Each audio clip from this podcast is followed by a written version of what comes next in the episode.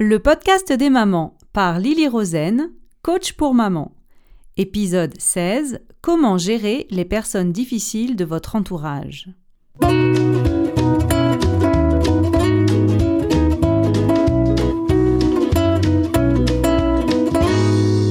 Le podcast des mamans, c'est pour tous ceux qui s'intéressent à la famille. Parce qu'une famille heureuse passe par une maman heureuse et qu'être une maman heureuse, ça s'apprend. Parce qu'avoir des enfants vous donne envie d'être une personne encore meilleure et vous en apprend toujours plus sur vous-même, je vous propose de découvrir comment apprendre à construire le bonheur de votre famille. Bonjour à toutes et bienvenue pour ce nouvel épisode du podcast des mamans. Je suis contente de vous retrouver comme tous les vendredis et j'espère que vous aussi, de votre côté, tout comme moi, vous attendez ce rendez-vous entre mamans. Aujourd'hui, nous allons parler des personnes difficiles de notre entourage et de comment les gérer. Nous entendons parfois parler de relations toxiques ou de personnalités toxiques, mais je voudrais préciser tout de suite que les personnes toxiques n'existent pas. Les autres ne sont pas contagieux. Les autres ne peuvent pas nous empoisonner. Je peux avoir dans mon entourage quelqu'un qui se comporte mal ou quelqu'un qui est très négatif, mais je peux tout à fait toucher cette personne et sa négativité ne va pas me sauter dessus. Je peux m'approcher d'elle et son mauvais comportement ne va pas me contaminer. Il n'y a pas quelque chose qui flotte dans l'air, il n'y a pas de contagion possible. Maintenant, vous pouvez vous dire que vous avez déjà rencontré des gens dont vous ressentez l'énergie négative ou bien les vibrations négatives. Et vous êtes capable de deviner rapidement que ces personnes peuvent être source de problèmes pour vous. Vous le savez parce que nous, les êtres humains, nous sommes très doués pour lire le comportement des autres êtres humains. Nous sommes nés avec cette compétence. Nous prenons note de leur façon de parler, de leur ton, de leur façon d'être, de leur manière, etc. D'ailleurs, c'est quelque chose que nous faisons de façon inconsciente. Et tout cela nous permet de tirer des conclusions. Ce n'est pas magique, nous lisons tout simplement le comportement des autres, cela nous est naturel. Une autre chose que nous faisons également de manière naturelle, c'est de nous faire rapidement une opinion à propos des autres. Nous jugeons les autres instantanément. J'entends le mot juger ici pas forcément dans un sens négatif, mais dans le sens d'évaluer, de jauger l'autre, de le mesurer en quelque sorte. Nous prenons des décisions très rapides à propos des autres et ensuite nous recherchons des preuves que ce que nous pensons est vrai. C'est un mécanisme de protection qui nous sert à nous protéger émotionnellement et physiquement. Cela ne veut pas dire que vous êtes une personne qui juge trop les autres.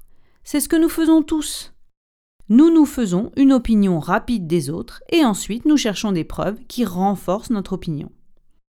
Mais il existe sûrement dans votre vie des personnes dont vous trouvez la compagnie facile et agréable, et de la même façon, il existe sûrement d'autres personnes dont vous trouvez la compagnie fatigante, voire même irritante. Et il y a même certaines personnes que vous préférez éviter, voire des personnes que vous ne voulez plus avoir dans votre vie. C'est normal et tout à fait compréhensible. Mais rappelez-vous que ces personnes ne portent pas de virus, qu'il n'y a pas de contagion possible. Tout ce qui se passe se passe dans votre tête, dans votre cerveau. Tout ce qui se passe dans ces situations relève donc de votre contrôle.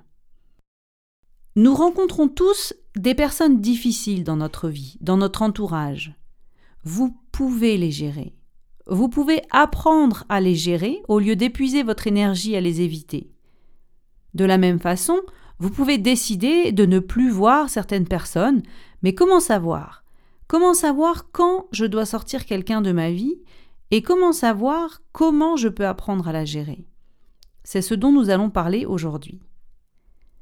La toute première chose à faire est d'être au clair avec vous-même, de faire place nette dans votre esprit à propos de ce qui se passe. La première étape pour faire cela est d'arrêter de résister. Nous avons tendance à résister quand les autres, entre guillemets, n'agissent pas bien. Nous voulons qu'ils changent. Mais les autres font ce qu'ils veulent et non pas ce que nous voulons. C'est difficile pour nous d'accepter cela, et c'est encore plus difficile de l'accepter au quotidien. Car nous avons notre propre idée de ce que les autres devraient faire ou pas. Nous résistons. Nous savons mieux qu'eux ce qu'ils devraient faire. Mais vous savez quoi? Les autres font ce qu'ils veulent. Nous avons des normes sociales, nous avons des règles, des lois. Par exemple, nous savons que légalement, il est interdit de voler. Donc, quand quelqu'un vole quelque chose, notre cerveau nous dit que cette personne ne devrait pas voler. Mais en vérité, cette personne peut faire ce qu'elle veut. Elle subira sûrement des conséquences, des conséquences qu'elle ne choisit pas. Mais si elle veut voler, elle peut le faire. Chacun peut faire ce qu'il veut. Donc, quand nous nous disons que les autres ne devraient pas faire ceci ou cela, qu'ils devraient changer, qu'ils devraient être différents, nous résistons. Nous créons de la résistance dans notre esprit. Et cette résistance nous fait souffrir. Car nous ne pouvons pas contrôler le comportement des autres. Le seul comportement que vous pouvez contrôler, c'est le vôtre. La seule façon de se libérer de cette résistance et par conséquent de cette souffrance, c'est d'admettre que les autres font ce qu'ils veulent. Alors soyez au clair avec cela. La seconde étape est de vous dire que vous aussi, vous faites ce que vous voulez. Vous vous comportez comme vous le voulez. Vous réfléchissez comme vous le voulez, vous agissez comme vous le voulez, vous apparaissez aux autres comme vous le voulez, vous leur posez des limites si vous le voulez. Vous pouvez décider de ne plus voir certaines personnes si vous le voulez. Vient alors une question importante. Si vous êtes la personne qui décide de ce qu'elle veut, savez-vous ce que vous avez à faire? Savez-vous comment vous voulez vous comporter? Qui voulez-vous être vraiment?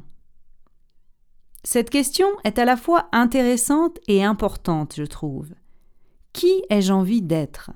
Quel type de personne ai-je envie d'être?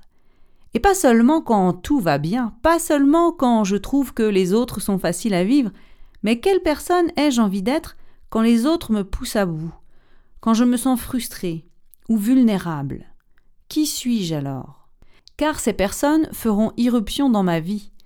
Que ce soit au sein de ma famille, dans mon entourage, à mon travail, etc., tout au long de ma vie, je devrais faire face à des personnes difficiles. Quelle personne est-ce que je choisis d'être dans ces moments-là? Est-ce que je me respecte? Est-ce que je fais attention à moi? Est-ce que je suis capable de respecter l'autre? Est-ce que je suis capable de lui porter de l'attention? Pour moi, c'est ça le comportement idéal. Me respecter et respecter l'autre. Mais je n'y arrive pas toujours, et parfois j'en suis capable. Et plus j'y arrive, plus c'est de plus en plus facile pour moi de le faire. Prenons une situation très difficile, où vous vous retrouvez par exemple dans une relation émotionnelle abusive avec quelqu'un. Cette personne vous parle de façon très irrespectueuse et très inappropriée. Elle vous insulte, elle vous dit des choses blessantes et difficiles à entendre. Vous pouvez quitter la pièce, vous pouvez quitter la maison, vous pouvez quitter l'endroit où vous vous trouvez pour vous protéger. Vous pouvez également poser des limites, des limites physiques ou bien verbales, mais dites-vous que tout ce que vous ferez, vous ne le ferez pas pour essayer de changer le comportement de l'autre, mais bien pour vous contrôler vous-même, pour vous protéger vous-même, pour prendre soin de vous, pour vous respecter. C'est la seule chose qui est en votre contrôle.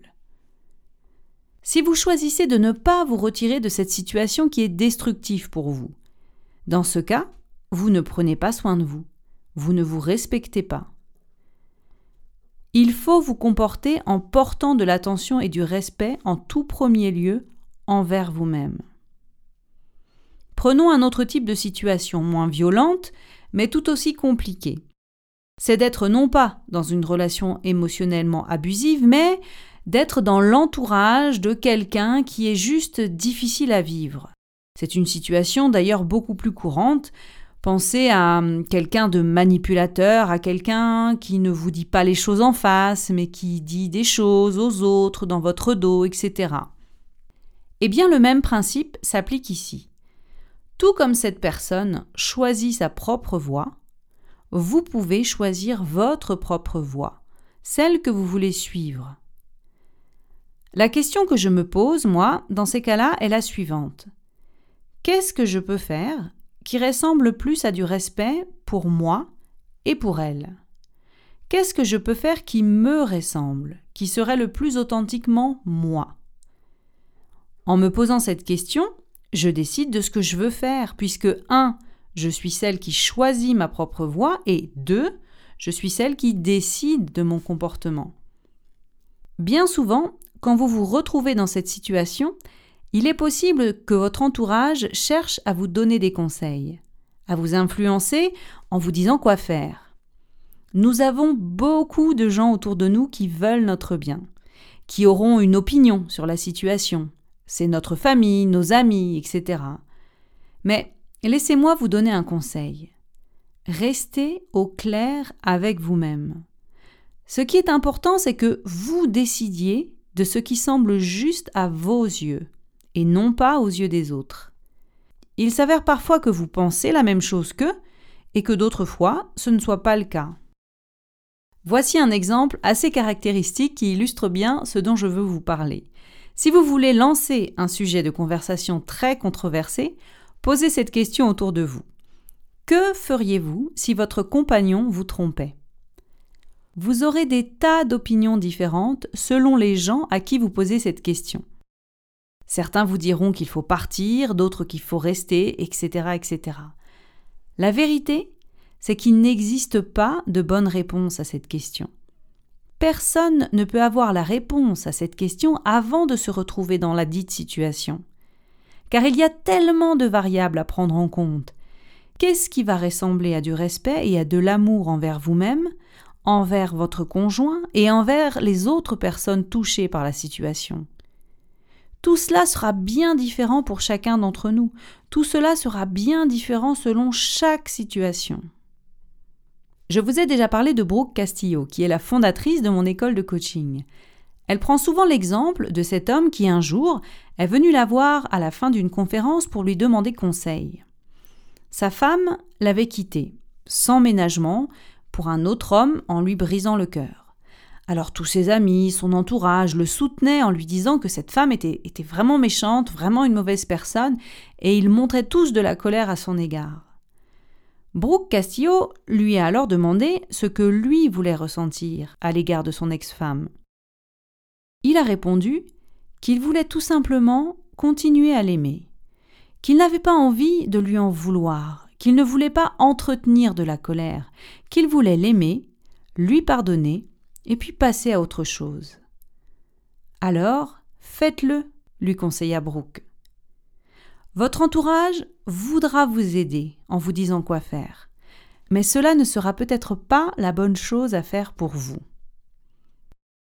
Voici un autre exemple sur lequel je travaille en ce moment avec l'une des mamans qui suit mon programme de coaching.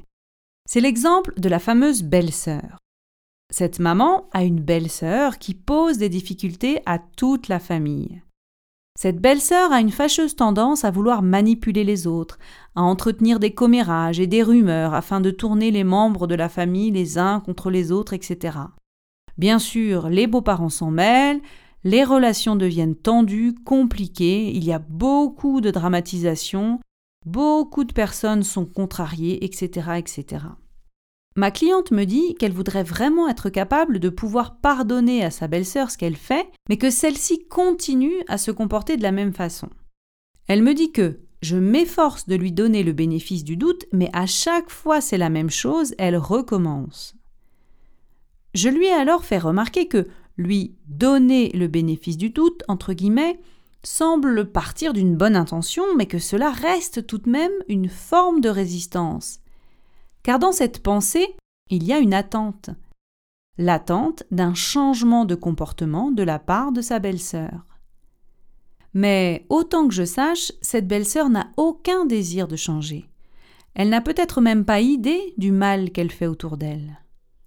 Ma cliente, elle, espère que sa belle-sœur finira par s'en rendre compte et qu'elle changera. Ce faisant, elle continue de résister.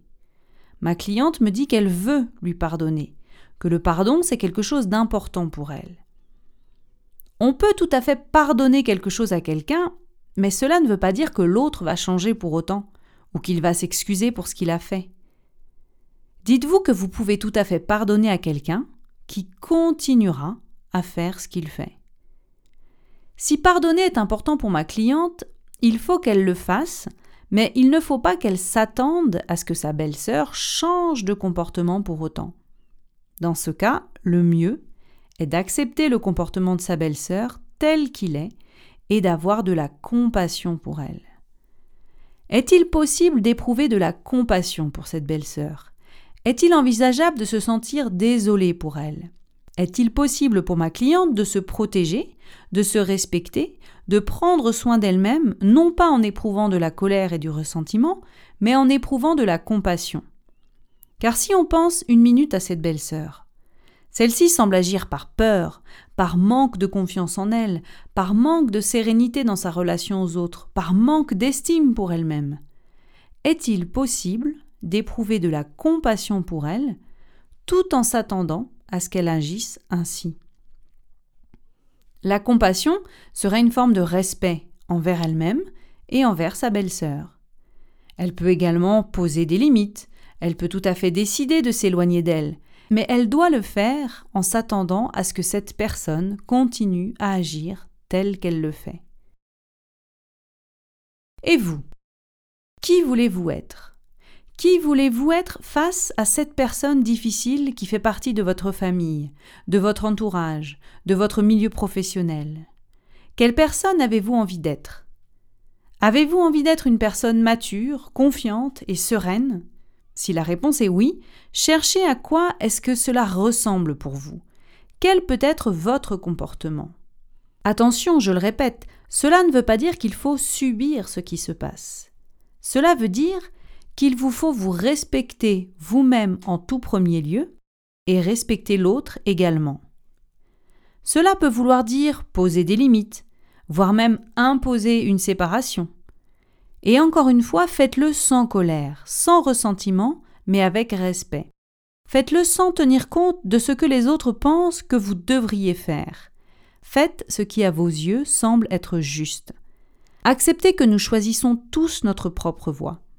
Cela ne veut pas dire que nous ne devons pas nous protéger des autres, cela veut simplement dire que les autres n'ont pas à changer leur comportement. Cela veut dire que vous, vous avez la possibilité de choisir la personne que vous voulez être. Vous pouvez décider de ce que vous voulez ressentir. Vous êtes-vous déjà retrouvé en face de quelqu'un qui veut se disputer avec vous, quelqu'un qui veut absolument déclencher un éclat Tandis que vous, de votre côté, vous restez calme. Vous lui dites que vous êtes désolé de ce qu'elle ressent, mais que vous ne pouvez pas être d'accord avec elle. Vous ressentez que vous vous respectez à ce moment-là, et que vous la respectez dans le même temps. C'est assez incroyable à vivre comme situation. Ce n'est pas parce que quelqu'un veut se disputer avec vous que vous devez le faire. Faites ce qui vous semble juste. Faites ce qui ressemble à du respect pour vous et pour les autres. Chacun choisit sa propre voie. Et vous aussi, vous pouvez choisir la vôtre. Acceptez que des personnes difficiles apparaissent dans votre vie. Acceptez qu'elles ne changeront pas leur comportement. Ces personnes, vous permettent de choisir qui vous voulez vraiment être dans ces situations difficiles. Décidez de qui vous voulez être et ensuite soyez cette personne. Décidez de ce que vous allez faire et de comment vous voulez vous comporter. Voilà, c'est tout pour aujourd'hui. Si vous avez besoin d'aide sur ce sujet en particulier, devenez membre de mon programme de coaching. Pour cela, rendez-vous sur mon site jecroisausmamans.com Réservez votre mini-session de coaching gratuit, nous parlerons ensemble de vos soucis du moment, nous verrons comment je peux vous aider et je répondrai à toutes vos questions à propos de mon programme d'accompagnement des mamans. À la semaine prochaine!